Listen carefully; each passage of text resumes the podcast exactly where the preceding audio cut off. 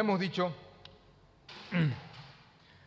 Romanos capítulo 8 es como la cúspide en cuanto a la conclusión de todo lo que Pablo viene exponiendo en los siete capítulos anteriores. En los siete capítulos anteriores. Pablo viene condenando a judíos y no judíos, que todos están bajo una justa condena porque han pecado. Presenta a Dios como un juez justo y si hay un juez justo, ese juez tiene que dar a cada uno lo que le corresponde. Viene hablando de cómo, cómo, cómo se desenlaza este, este dilema, esta encrucijada jurídica eh, cósmica que es si Dios es bueno y Dios es justo, cómo Dios puede perdonar a un pecador. Ese es, ese es el gran dilema planteado en la Biblia, eh, desde Génesis hasta Apocalipsis. Cómo un Dios bueno y justo puede perdonar a personas creyentes. Eh, ese es el corazón del Evangelio. Entonces Pablo viene exponiendo cómo se da, cómo se da eso. Y en Romanos capítulo 8 él llega a una, a una gran conclusión y comienza esta conclusión con las dos primeras frases, aquí traducida en castellano así, en, en castellano así. Ahora pues ninguna condenación hay para los que están en Cristo Jesús. Ahora pues, ahora pues, ninguna condenación hay para los que están en Cristo Jesús. Si tenés alguna otra versión de las Américas, si estás leyendo tal vez alguna NBI o alguna que otra versión, algunas versiones dicen esa parte por concerniente, en consecuencia, por lo tanto, por ende, entonces, porque esas son frases que introducen a una conclusión de todo lo que se viene alejando, lo que se viene alegando anteriormente. Ahora pues, entonces dice Pablo, ahora pues en base a todo lo que yo vengo afirmando, ninguna condenación hay para los que están en Cristo Jesús. Ninguna, absolutamente ninguna. Eso quiere decir que, ni, que ningún cristiano verdadero va a pagar eternamente por sus pecados, ya sea pasados, presentes o futuros. Ya no hay condenación para los que están en Cristo Jesús. No hay, no hay, no hay y no hay. Y tolérenme la redundancia, pero eso tiene que ser un ancla en nuestras vidas. Ya no hay ninguna condenación para los que están en Cristo Jesús. Repito, pecados pasados, presentes y futuros. Y eso es absolutamente por gracia. Ahora, el creyente puede usar esta gracia como motivo para hacer lo malo, Romanos capítulo 6, de ninguna manera, absolutamente, de ninguna manera. La verdad que está en mi mente, que está gobernándome, que ya no, voy, que ya no hay condenación, que ya no voy a pagar más por pecados pasados, presentes y futuros eternamente, no puede ser la idea que me impulse entonces, por ende, que yo siga pecando o que me dé rienda suelta al pecado. Cualquiera que tome la gracia del Señor, entiéndase, la obra de Cristo en la cruz, el Evangelio, como una razón para seguir pecando, ese simplemente no es un creyente, no es creyente, no es creyente. La verdad de Dios no está en él. Dios es luz y ninguna tinieblas y ninguna tiniebla, ningún atisbo, ninguna, ninguna esquirla de tiniebla hay en el Señor. Y cualquiera que anda en tinieblas, que anda eh, entenebrecido, la verdad de Dios no está en él. Pero aún así los cristianos nos aferramos, nos tomamos, nos agarramos, como si fuera que tuviésemos garras, nos agarramos, nos tomamos a la verdad de que ya ninguna condenación hay para los que están en Cristo Jesús. Ninguna. Habíamos dicho en predicas pasadas, y vale la pena hacer un apéndice y volver a hablar de esto, que eso no significa que no reconozcamos la verdad que está en Hebreos capítulo 12, de versículo 5 en adelante, que el Señor disciplina a sus hijos, aunque estos no paguen eternamente por sus pecados, pueden pagar un castigo temporal con un fin disciplinario en esta vida. Amén. Amén. Eso no implica, repito, que el Señor no discipline a sus hijos cuando ellos se aferran a pecado, al pecado o a pecados. Eso es una verdad que también el cristiano tiene que abrazar. La disciplina que viene del Señor, que inclusive en Romanos, en, Hebreos capítulo 12, versículo 5 en adelante, voy a apoyar solamente para frasearlo para que la idea flote acá entre nosotros, es que no menosprecies la reprensión que Dios te hace por haberte tomado como su hijo. Y que valores esa reprensión y esa disciplina, que lo valores, porque Dios al que ama disciplina, y miren cómo ese verso pone como una manifestación del amor de Dios su disciplina.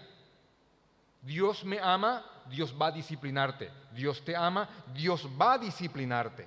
Aunque ya no hay ninguna condenación, hay castigo temporal, correctivo, disciplinario para los que son de Él. Y si Dios te ama, Dios va a disciplinarte. Y Dios azota, es una palabra un poquito fuerte, y Dios azota a todo aquel que toma por hijo. Y también dice, Hebreo capítulo 12, que ninguna disciplina al momento de que sea ejercida es, momento, es motivo de gozo. Nadie está feliz porque ha sido disciplinado, ni siquiera por nuestros padres terrenales falibles. Pero esa disciplina tiene como un objetivo llevar fruto. Fruto. Así que Dios, porque te ama, va a disciplinarte por aferrarte o no querer dejar pecados, que la Biblia como un espejo te lo muestra. Y eso, es una manifestación del amor de Dios, de su paternidad, y tiene como fin que lleves fruto. Así que no vas a escapar de la disciplina del Señor. No lo vas a hacer. De hecho que también ese verso, hay una frase muy importante que amerita una prédica entera, que dice que a esta disciplina cada hijo de Dios ha sido eh, en ella ejercitado o ejercitada.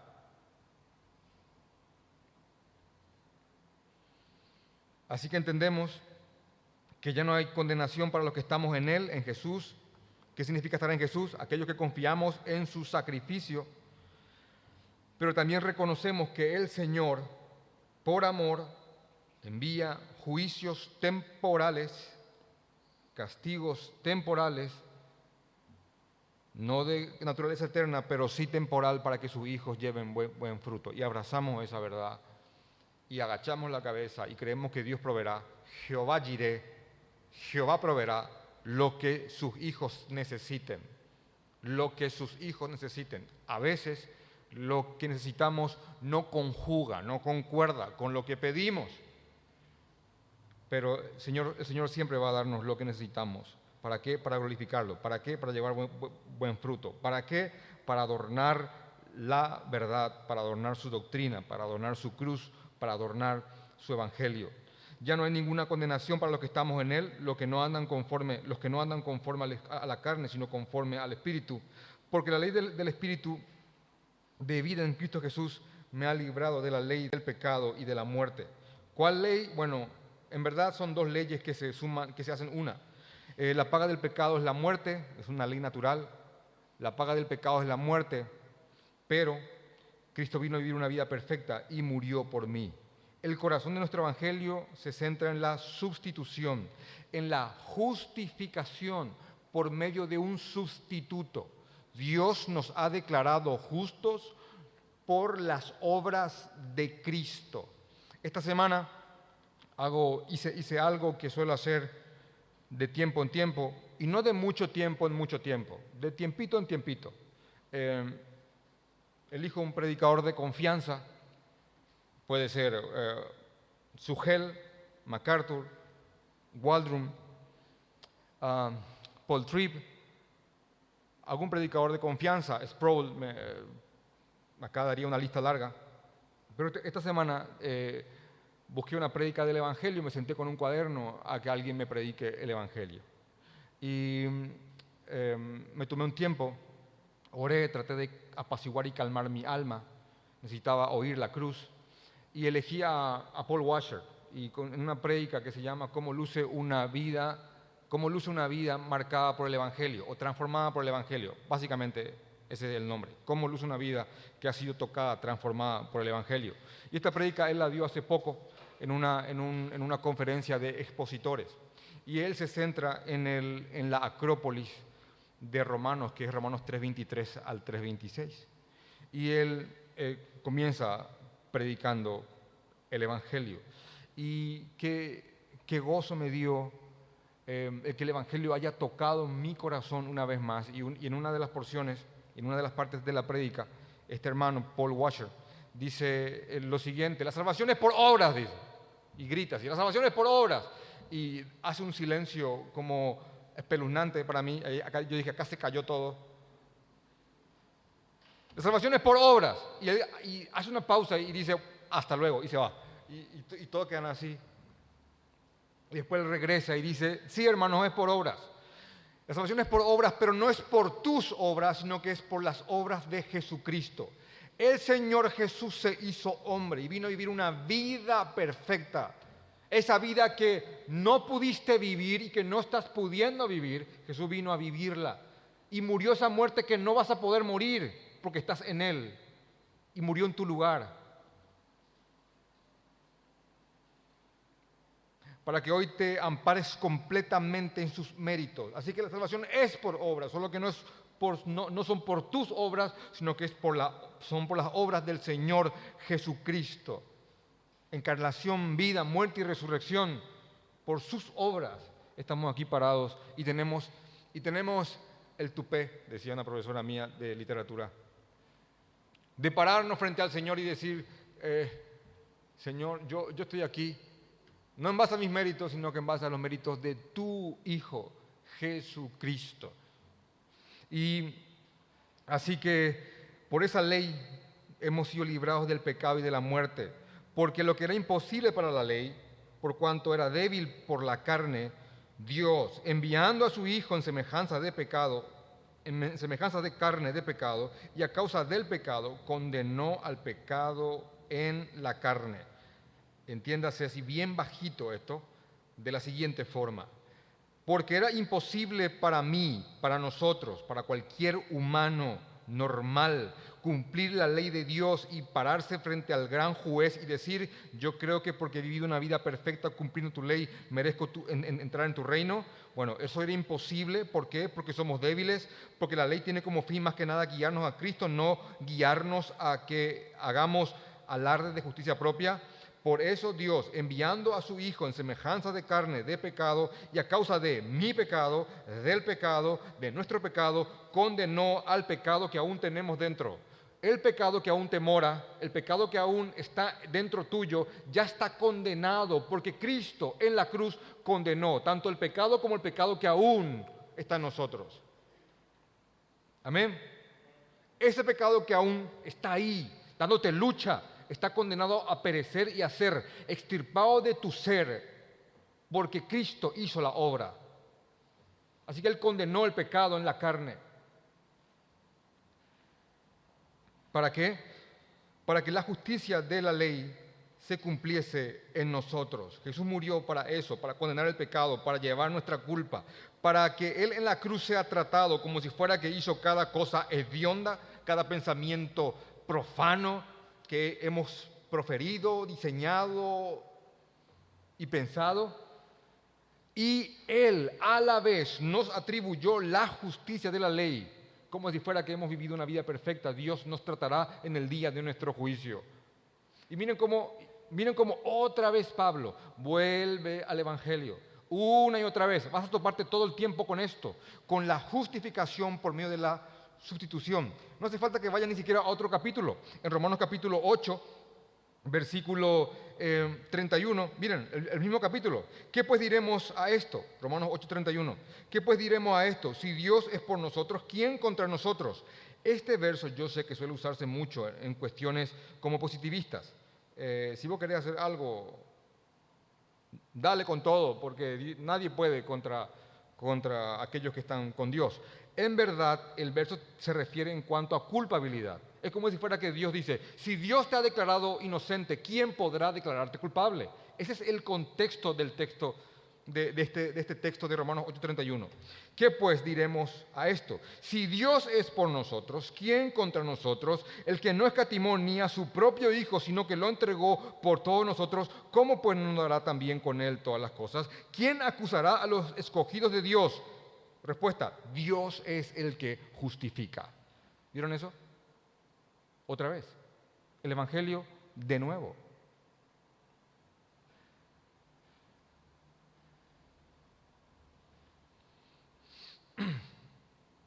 Así que es el deber de cada creyente volver constantemente al Evangelio y voy a darle énfasis a esa idea un poquito más adelante.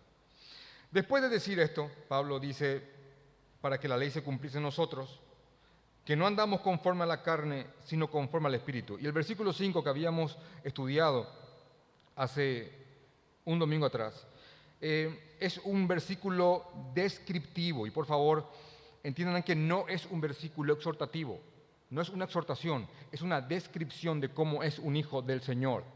Porque tiene que ver con la idea de estos son así, y estos son así, y estos otros son así.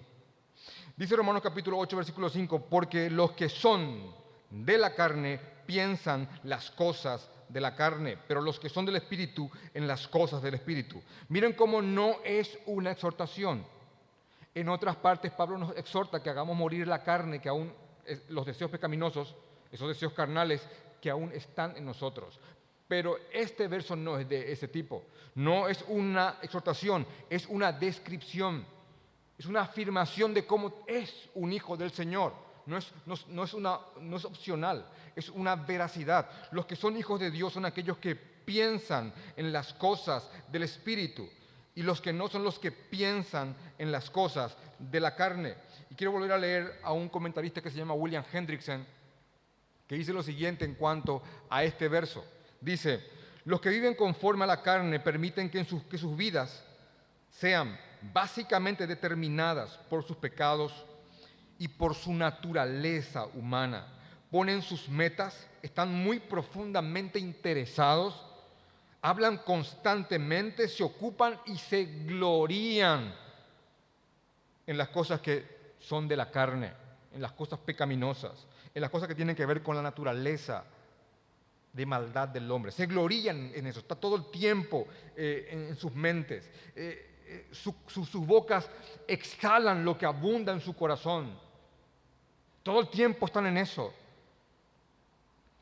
En cambio, los que viven conforme al Espíritu y que se someten por ello a la dirección del Espíritu Santo, concentran su atención y se especializan, tratan de entender todo el tiempo cuáles son las cosas que agradan al Señor, que agradan a su Espíritu.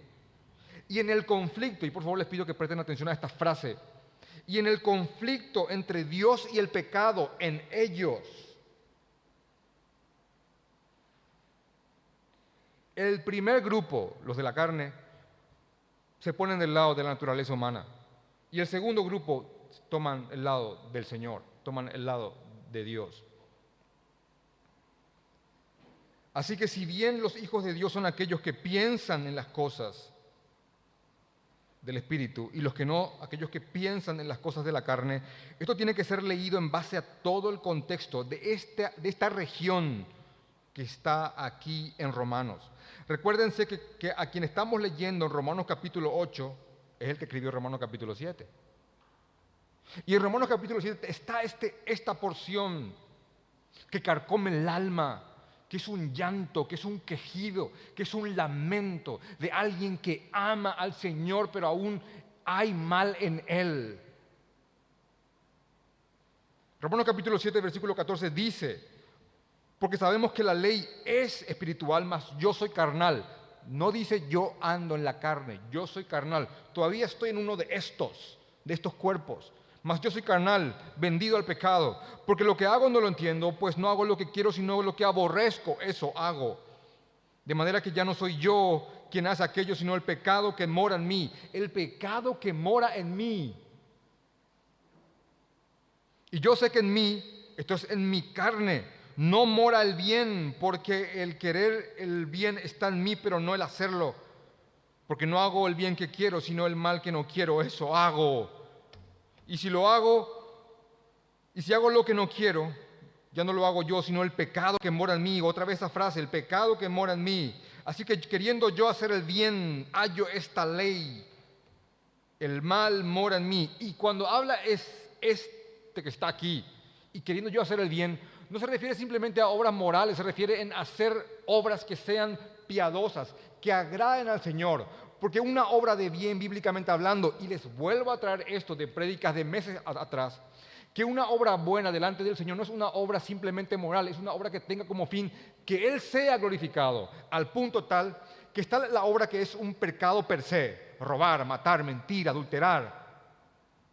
Pero pero están las obras buenas que tienen como fin no glorificar al Señor, que en el día del juicio de los hombres van a ser consideradas como obras pecaminosas, aunque estas obras incluso pudieron haber beneficiado a otras personas. Eso quiere decir que si diste un riñón o, o- abriste una fundación para alimentar a pobres, para que tu nombre sea glorificado, es pecado. Aunque miles hayan comido a través de ella. Ahora, este que está aquí quiere hacer el bien. Así que queriendo yo hacer el bien, hallo esta ley, que el mal está en mí. ¿Y saben cuál es lo curioso de mi versión de, de la Biblia?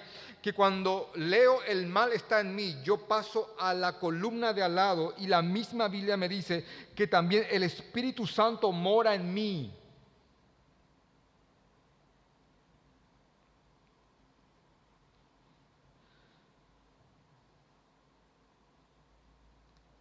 Y si el espíritu de aquel que levantó de los muertos a Jesucristo mora en vosotros, el que levantó de los muertos a Cristo Jesús vivificará también vuestros cuerpos, vuestros cuerpos mortales, por su espíritu que mora en vosotros. ¿Saben lo que esto es? Esta, en esta región de Romanos yo encuentro dos verdades con las cuales yo tengo que vivir, con las cuales ustedes tienen que vivir conmigo. Que el mal mora en mí y el Espíritu Santo mora a la vez también. Ahora uno podría decir, sí, pero el Espíritu no mora donde hay pecado. No tengo respuesta fácil para tal misterio. Pero de que el mal está en tu ser aún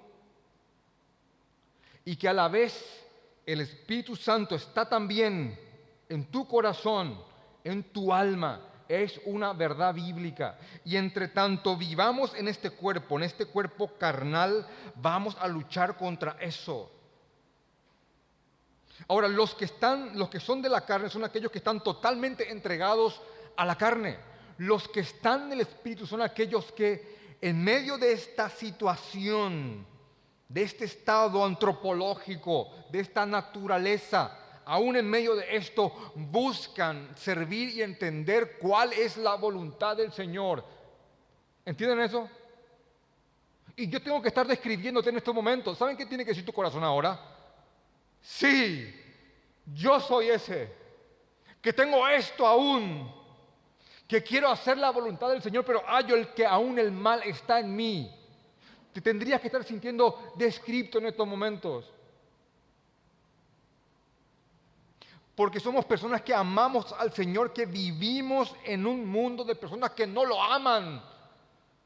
Y por amor al Señor y por amor a esas almas, y en ese orden, y por amor al Señor y por amor a esas almas, estamos aquí en este mundo tolerando muchas cosas, muchos comentarios, muchas, muchas ideas blasfémicas, porque amamos esas almas y dentro de todo lo que podemos estamos aquí compartiendo mesas, eh, eh, asados, eh, reuniones sociales con gente que no ama al Señor, pero como amamos sus almas, nos estamos tragando todo el día cosas que destrozan y desgastan nuestras almas. ¿Te sentí o no identificado? Por favor, aunque sea un leve y tímido asentimiento.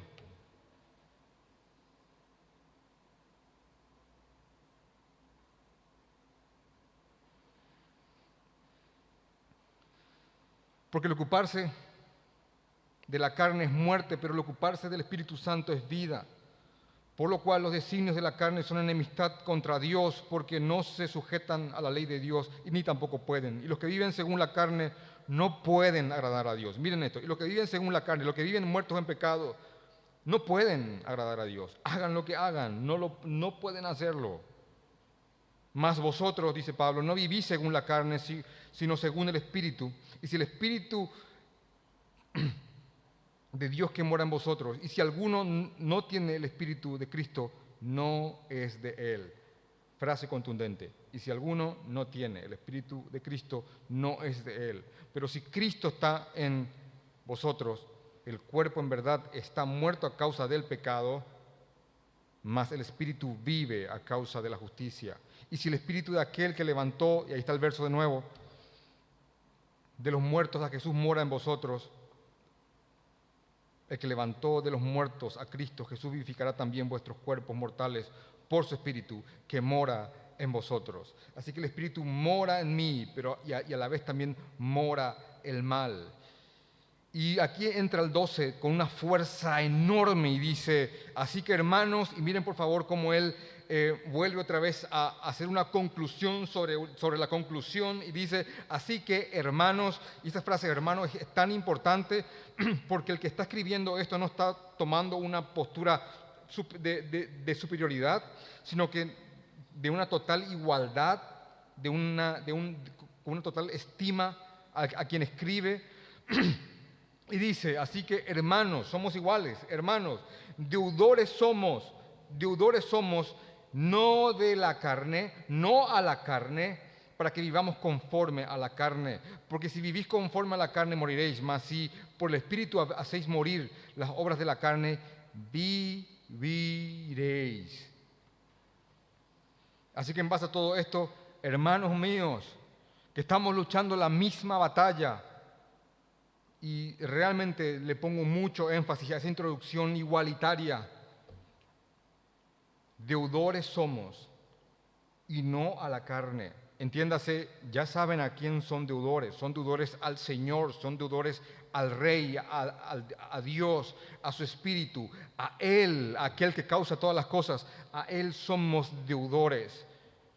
Ahora miren, miren por favor lo que, lo que, lo que Pablo está diciendo aquí.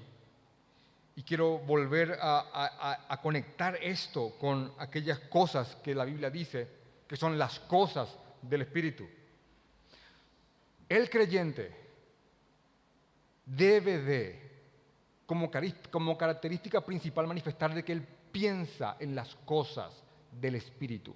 Entonces alguien podría decir, bueno, por favor, defíname entonces cuáles son aquellas cosas del Espíritu. ¿Qué son aquellas cosas del Espíritu? Primeramente son aquellas cosas que el no creyente no las puede entender. Vamos a partir de ahí. No las puede entender. Yo tendría que estar hablando ahora, en este momento, en ucraniano, para gente que no habla ucraniano cuando hablo de estas cosas. Porque el mismo libro de Primera de Corintios, capítulo 2, miren lo que dice. Primera de Corintios, capítulo 2, versículo 12. Y miren cómo pone como introducción al recibimiento del Espíritu Santo. Dice, y nosotros no hemos recibido el Espíritu del mundo. No, no lo hemos hecho. ¿Qué hemos recibido? Dice, sino el Espíritu que proviene de Dios para que sepamos lo que Dios nos ha concedido, lo cual también hablamos, no con palabras enseñadas por sabiduría humana, sino con las que enseña el Espíritu, acomodando lo espiritual a lo espiritual. Pero el hombre natural, miren cómo describe aquí a, a, este ser, lo que éramos nosotros antes. Pero el hombre natural no percibe las cosas, ahí está la, palabra. Él no percibe las cosas que son del Espíritu de Dios, porque para él son locura y no las puede entender, no las puede entender, porque se han de discernir espiritualmente. ¿Comprenden eso? Hay cosas del espíritu que el hombre natural, una forma de llamar aquí en esta porción al no creyente, no las puede entender porque se han de discernir espiritualmente. Pero aquí dice que los que en verdad son hijos de Dios son aquellos que piensan en las cosas del espíritu y no en las cosas de la carne. Y otra vez, bueno, está bien, ya sé que ya entendí eso, que el, que el hombre no creyente jamás va a entender las cosas del espíritu, pero por favor te pido que me vuelvas a especificar a qué se refiere el Señor exactamente con las cosas del Espíritu. Y quiero citar a un predicador muy conocido para nosotros, eh, Suger Michelin, y me pareció perfecta, su tan concisa y tan uh, penetrante definición, y dice así. Cuando Pablo escribe las cosas del Espíritu se refiere a recordar constantemente lo que Dios te ha revelado acerca de la salvación en Cristo Recuerda constantemente las bendiciones que él, te, ha dado de pura y absoluta gracia para que puedas matar ese pecado que procura impedirte disfrutar de esas bendiciones. También otra forma de, de definir este, estas cosas del Espíritu son aquellas cosas que aquellas verdades que son mástiles, que son pilares en la vida del creyente. Las cosas del Espíritu son las cosas que tienen que ver con, el trato con el Espíritu Santo. Aquellas que Él te mostró inicialmente para que puedas ver quién es Jesús.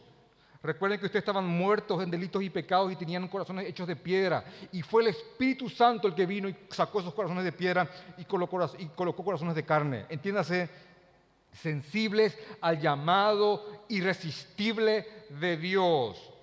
Así que recuerden eso que inicialmente nos mostró el Espíritu Santo. También las cosas del Espíritu son aquellas cosas que le ofenden a Él que inclusive Él eh, con gemidos indecibles guía a los hijos de Dios a que, a que abandonen un pecado que ya han cometido o están cometiendo, o no vayan a eso. También es el mismo Espíritu de Dios el que cuando pecamos nos infringe y nos destroza con la tristeza que viene de Dios, que está en 2 Corintios capítulo 7, que es una tristeza que no es según el mundo, sino que es según Dios, que guía al arrepentimiento al Hijo de Dios. Y una vez más, también 2 Corintios capítulo 5 habla sobre ese amor de Cristo que nos constriñe y esa constricción es por medio del Espíritu Santo también. Esas son las cosas de Él. Y aunque el Hijo de Dios peque, y cualquiera que dice que no peca le hace a Dios mentiroso, primera de Juan capítulo 1, también tenemos el consuelo que podemos eh, ir a Él, asistir a Él para que nos lave los pies y nos perdone. En Juan capítulo 13 hay, hay un episodio que yo amo, amo, amo lo que ocasionó la imprudencia de Pedro. Cuando Jesús estaba en el aposento alto con sus discípulos y él saca un lebrillo y, una, toalla y empieza a lavar el pie de sus discípulos, los pies de sus discípulos, Pedro se levanta y dice, a mí no me vas a lavar los pies jamás. ¿Por qué? porque en aquellos tiempos que alguien te lave el pie era alguien que se ponía en, en el sitio más humillante socialmente posible concebido. ¿Se entiende eso? Y me gustaría mucho ir ahí y explicar más de eso, pero era algo humillante que alguien te lave los pies. No pies sacados de zapatos como tienen ahora, eran pies con sandalias que venían de calles eh, hediondas, sin siquiera un desagüe decente. Entonces que alguien te lave los pies era, una, era un acto de rebajación total. Y Pedro dice, a mí no me vas a lavar los pies, porque sos el maestro, por supuesto. Ahora Jesús le dice, si yo no te lavare los pies, no tendrás parte conmigo. Y Pedro pasa del ímpetu al más ímpetu y dice, entonces lávame todo. Y Jesús le dice, no hace falta que te lave todo, porque el que está limpio no necesita ser lavado, solamente voy a lavarte los pies y ustedes ya están limpios, claro, menos uno, porque se refería a Judas, que, aún estaba presente en la escena. Pero dice, ustedes están limpios, ya están limpios. No hace falta que yo les limpie de nuevo, solamente vengan y les voy a lavar los pies. Porque los pies son algo que, aunque estemos limpios, al transitar en calles hediondas, los pies se ensucian. Pero vengan a mí a que yo les lave los pies constantemente. ¿Entienden, ¿entienden la ilustración? Ustedes están limpios, pero están pisando calles hediondas en un mundo oscuro. Pero es importante que constantemente vengan a Jesús para que Él le lave los pies. En Él hay perdón constante para los hijos del Señor.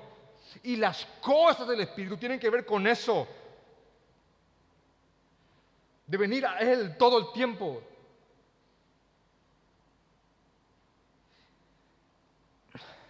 Y aquel que no, que no contemple el pecado que aún mora en él y que no se aflija por ese pecado, como lo hace Pablo aquí diciendo, miserable de mí, ¿quién me librará de, este cuerpo de muerte? Es un creyente que o está a punto de caer o ya ha caído hace rato y no se está dando cuenta.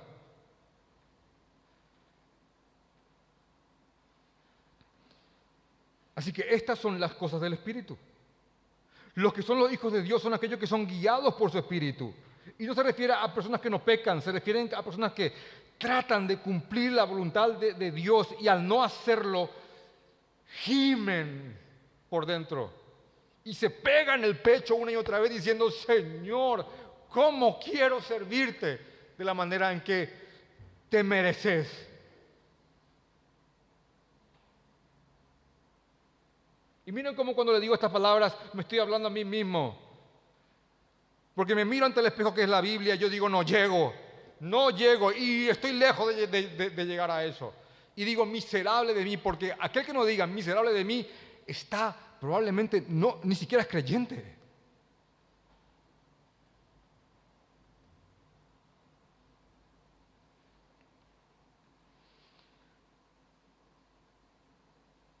Sí, pero quiero entender más. Por, favor, eh, me está llegando, quiero entender más. ¿Qué son estas cosas del Espíritu? ¿Y cómo yo puedo? ¿Y cómo yo puedo eh, eh, servir más al Señor? Primeramente hay que entender las amputaciones espirituales. ¿Qué?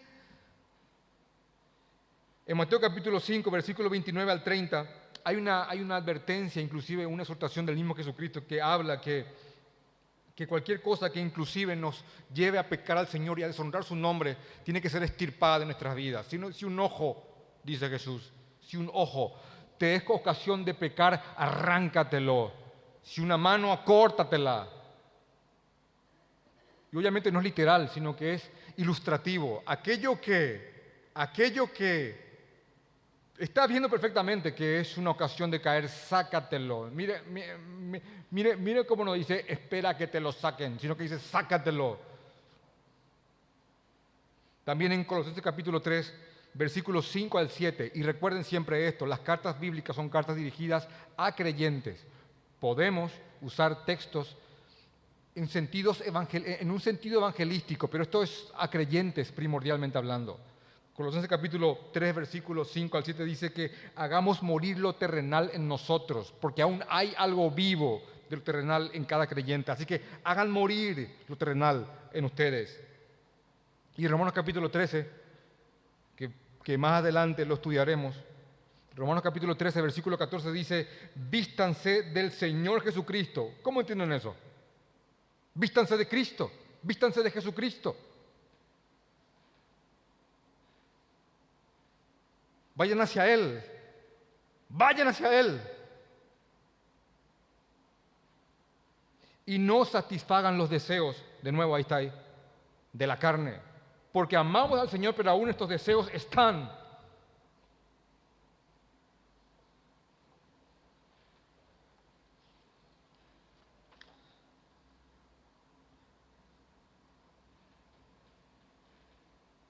Y después de decir eso, Pablo dice,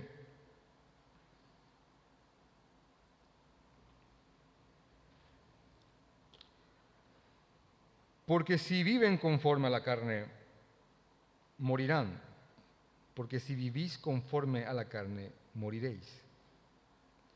Mas si por el Espíritu hacéis morir las obras de la carne, viviréis. y acá está, y aquí tenemos una exhortación mejor dicho, una advertencia también, se podría decir, que está envolvida en la afirmación de arriba, porque la única forma que hagas morir lo terrenal y lo carnal en tu vida es por medio del Espíritu Santo. Y voy a darle énfasis diciendo por medio de, de no Nunca vas a hacer morir lo terrenal, lo pecaminoso, lo maligno en tu ser por medio de mensajes morales, motivacionales. ¿Entienden eso?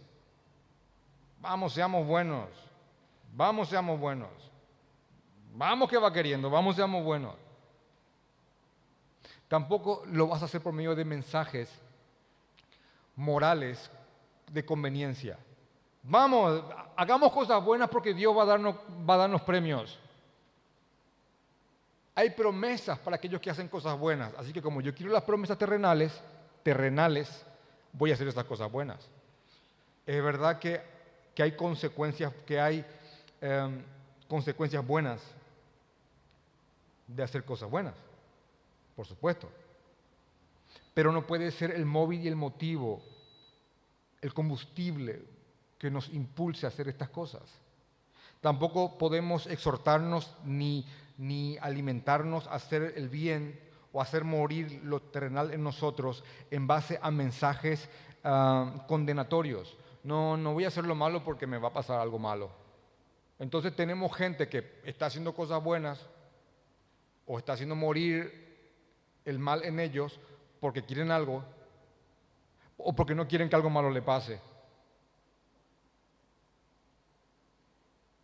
Sino que la forma en la cual la Biblia misma nos muestra que debemos de hacer morir esto aún carnal que mora en nosotros es por medio del Espíritu Santo que también mora en nosotros. ¿Entienden eso? Y, esa, y, y eso del Espíritu Santo tiene que ver con envolvernos en las cosas de Él. Y voy a ser cada vez más específico para que no quepa un ápice de duda cuando salgas de aquí. Voy a tratar con todo mi ser de hacerlo. Así que una de las cosas que hay que comprender en esta batalla, en esta fase ofensiva de esta guerra, de esta batalla en contra de la carne, es que una de las cosas que cuando leemos Efesios capítulo 6, la armadura de Dios, conocen, ¿verdad? Bien, es que la única pieza de la armadura que es ofensiva es la espada del Espíritu, que es la palabra de Dios. ¿Entienden eso? La espada del Espíritu, que es la palabra de Dios. Así que cuando Pablo te dice aquí, cuando Pablo te afirma aquí, más si por el Espíritu hacéis morir las obras de la carne viviréis, se refiere a que esa palabra de Dios es la espada con la cual vas a poder pelear esta batalla.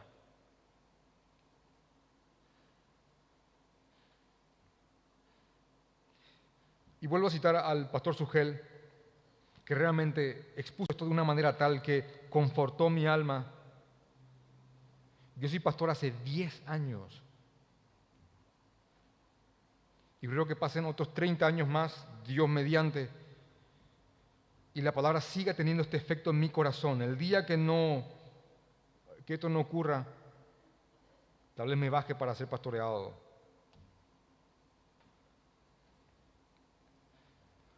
Dice él, la única parte ofensiva de la armadura es la espada del Espíritu, que es la palabra de Dios. Y continúa diciendo, solo la palabra de Dios puede, escuchen esto por favor, solo la palabra de Dios puede penetrar en los, rincones más profundos de nuestra alma y desenmascarar el pecado que se esconde detrás de nuestros deseos, ambiciones y aspiraciones. Sin el espejo sin el espejo de la palabra de Dios, sin la lupa, sin la luz de la palabra de Dios, no vas a poder meterte en los lugares más recónditos de tu alma y ese pecado seguirá ahí oculto. Y después cita a Hebreos capítulo 4, versículo 12, diciendo que este texto afirma lo siguiente, que la palabra de Dios penetra hasta lo más profundo, hasta, hasta las coyunturas, hasta los tuétanos y va inclusive y parte el alma y el espíritu. Y miren lo que, lo que hace la palabra de Dios. Discierne los pensamientos y las intenciones de los corazones. Eso es lo que hace la palabra del Señor. Por eso es una espada en esta guerra contra lo carnal que aún mora en nosotros. Así que si no si no te estás tomando de esto, usando como, usándolo como un espejo, para que llegue en lo más profundo de tu corazón, no estás atacando, solamente estás en una fase defensiva. Y a ver hasta cuándo resistís.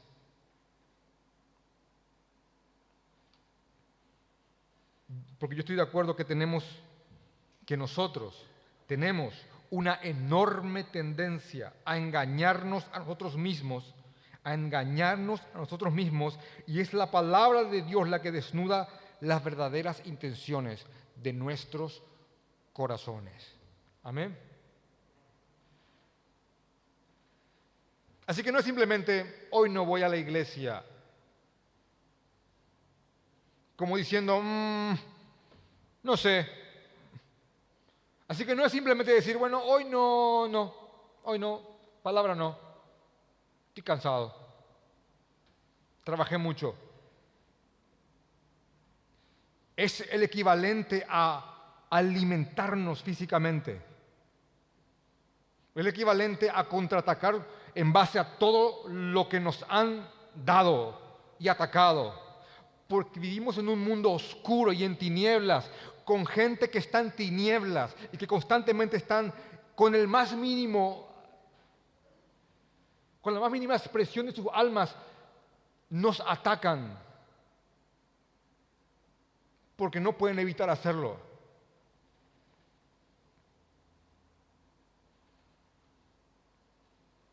Y sin esto, sin este espejo espiritual que es la palabra de Dios, sin esta espada que penetra hasta lo más profundo del alma y revela la, intención y los pensamientos nuestros, que nos saca del autoengaño, que lo hizo inicialmente y que lo sigue haciendo, eh, no vamos a poder avanzar. Y no vas a poder erradicar el pecado que hay en tu vida. Y vas a seguir en ese pecado que tanto estás odiando y que hace años estás arrastrando. Vas a comprender tu, tu verdadero ser, tu estado actual, inclusive como hijo del Señor, y vas a, tomar las precauciones del hecho. Porque una de las razones por las cuales volvemos a caer en ese antiguo y hediondo pecado, razón número uno, es porque eh, subestimamos el poder, las garras, las raíces del pecado que aún están en nuestros corazones.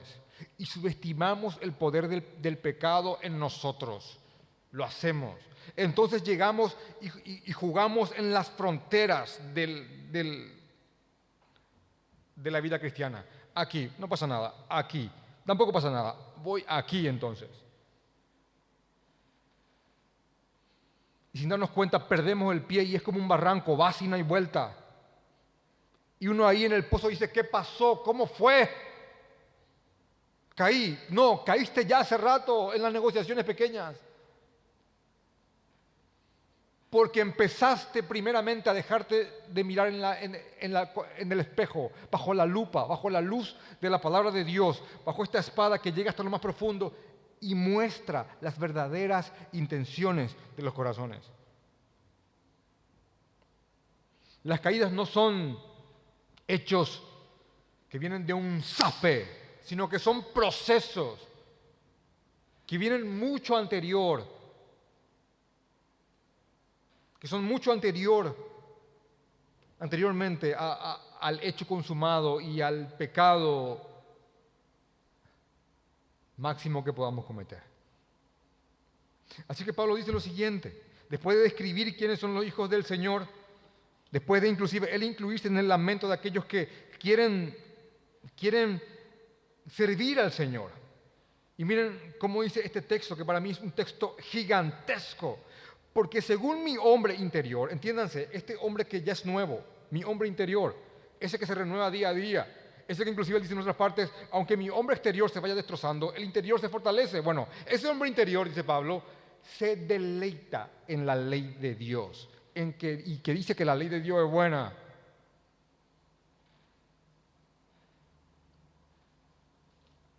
Pero veo esta otra ley que está en mis miembros, que se revela en contra de la ley de mi, de mi mente y que me lleva cautivo a la ley del pecado que está en mis miembros. Miserable de mí, ¿quién podrá librarme de este cuerpo de muerte? Gracias doy a Dios ¿Por quién? Por Jesucristo, Señor nuestro. Así que yo mismo con la mente sigo la ley, pero lastimosamente con la carne sigo aquí, con este pecado con el cual lucho todos los días. Pero me consuela, como si fuera que dice eso aquí en Romanos capítulo 8, pero me consuela que ninguna condenación hay para los que están en Cristo Jesús. Aquellos que andamos conforme al Espíritu y no conforme a la carne. Porque los que son de Dios piensan en las cosas del Espíritu, no más en las cosas de la carne. Así que hermanos, si el Espíritu de Dios mora en ustedes, y estoy parafraseando la idea de, esta, porción, así que si el Espíritu de Dios mora en ustedes, hermanos míos, deudores somos de Él. Y miren eh, cómo a veces se tiene muy, muy en poco la fuerza de la gratitud. Hermano, la gratitud es una fuerza enorme. La gratitud es una fuerza enorme que hasta inclusive creyentes, que hasta inclusive no creyentes lo afirman. Y muchos viven en una cadena de favores porque saben que la gratitud es una cadena. ¿Entienden eso? Hay gente que hace cosas por, por tu persona, porque te atan en gratitud a ellos. ¿Entienden eso? Entonces ellos hacen cosas por tu persona porque saben que después pueden acudir a vos y saben que hicieron algo por tu, por tu persona y pueden pedirte algo a cambio. La política gira mucho en torno a eso, a la cadena de favores. ¿Entiendes? En otro sentido, al poder de la gratitud. Ahora miren lo que dice aquí, deudores somos y en un buen sentido, ¿cuál es una forma en la cual podés luchar contra el mal que aún mora en tu corazón? Que también tiene que ver con hacerlo con el Espíritu Santo. Reforzar constantemente la obra de Cristo en tu mente. De manera que la gratificación al Señor, la gratitud a Cristo, te embargue los deseos carnales. ¿Entienden eso? No solamente alimentarme con el Evangelio, es alimentarme con el Evangelio porque eso va a avivar mi, gratitud a Él y, el sentido de deuda que tengo para con mi Señor.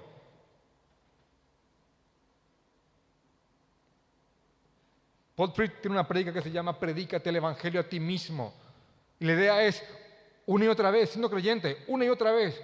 ¿Por qué? Para que entiendas y vivas en, en esta deuda, en esta hermosa deuda que tenemos para con Él. Así que ya no es evangelio para salvación, es evangelio para alimentar la gratitud que tenemos hacia nuestro Cristo. Si no hace eso, esa gratitud va a debilitarse. Y si esa gratitud se debilita, la fuerza con la cual vas a ir en contra del pecado va a ser poca y vas a perecer no eternamente, porque ya no hay condenación para los que están en Cristo Jesús, pero vas a caer. Y si es que no estás ahora caído, escuchando esto, y haces una, una autopsia de tu caída, te paras acá y decís, bueno Señor, ¿qué pasó? ¿Qué pasó? Estaba ya muy bien, lleno de tu, de tu espíritu, y ahora estoy acá me quiero morir. ¿Qué pasó, Señor? ¿Qué pasó?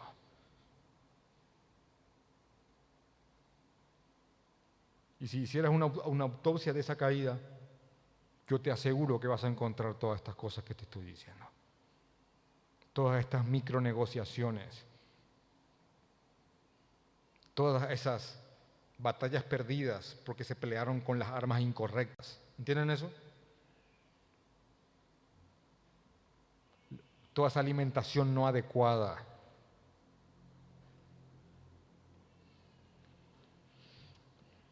Así que los hijos del Señor son aquellos que están guiados, son guiados y están en las cosas del Espíritu Santo. Versículo 14, porque todos los que son guiados por el Espíritu de Dios, estos son hijos de Dios. Amén. Vamos a orar, hermanos.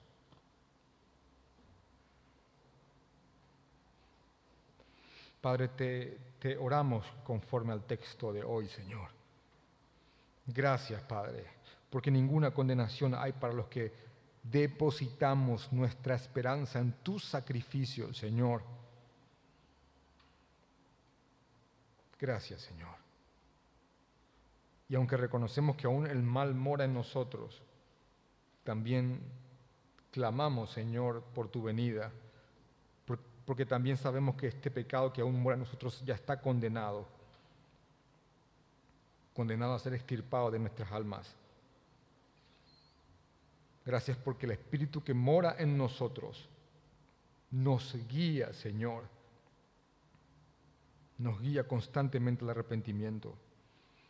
Y esos momentos fugaces de, de placer terrenal no se comparan, Señor, a la contrición que viene por haberte fallado. Así que gracias, Padre. Y yo te suplico que nos guíes a vivir esta vida, siendo morir lo carnal en nosotros por medio de tu Espíritu Santo, Señor. Por medio de la palabra, por medio de la espada del Espíritu que es tu palabra, Señor. Que nos muestra como un espejo todas aquellas cosas que tenemos que amputar de, nuestras vidas, porque no son ocasión de caer. Cosas o personas también, Señor. Ayúdanos, ayúdanos, Señor, porque queremos servirte, queremos estar atentos a tu voz, Queremos adornar tu verdad. Queremos glorificarte. En tu santo nombre, Rey de Reyes y Señor de Señores. Amén.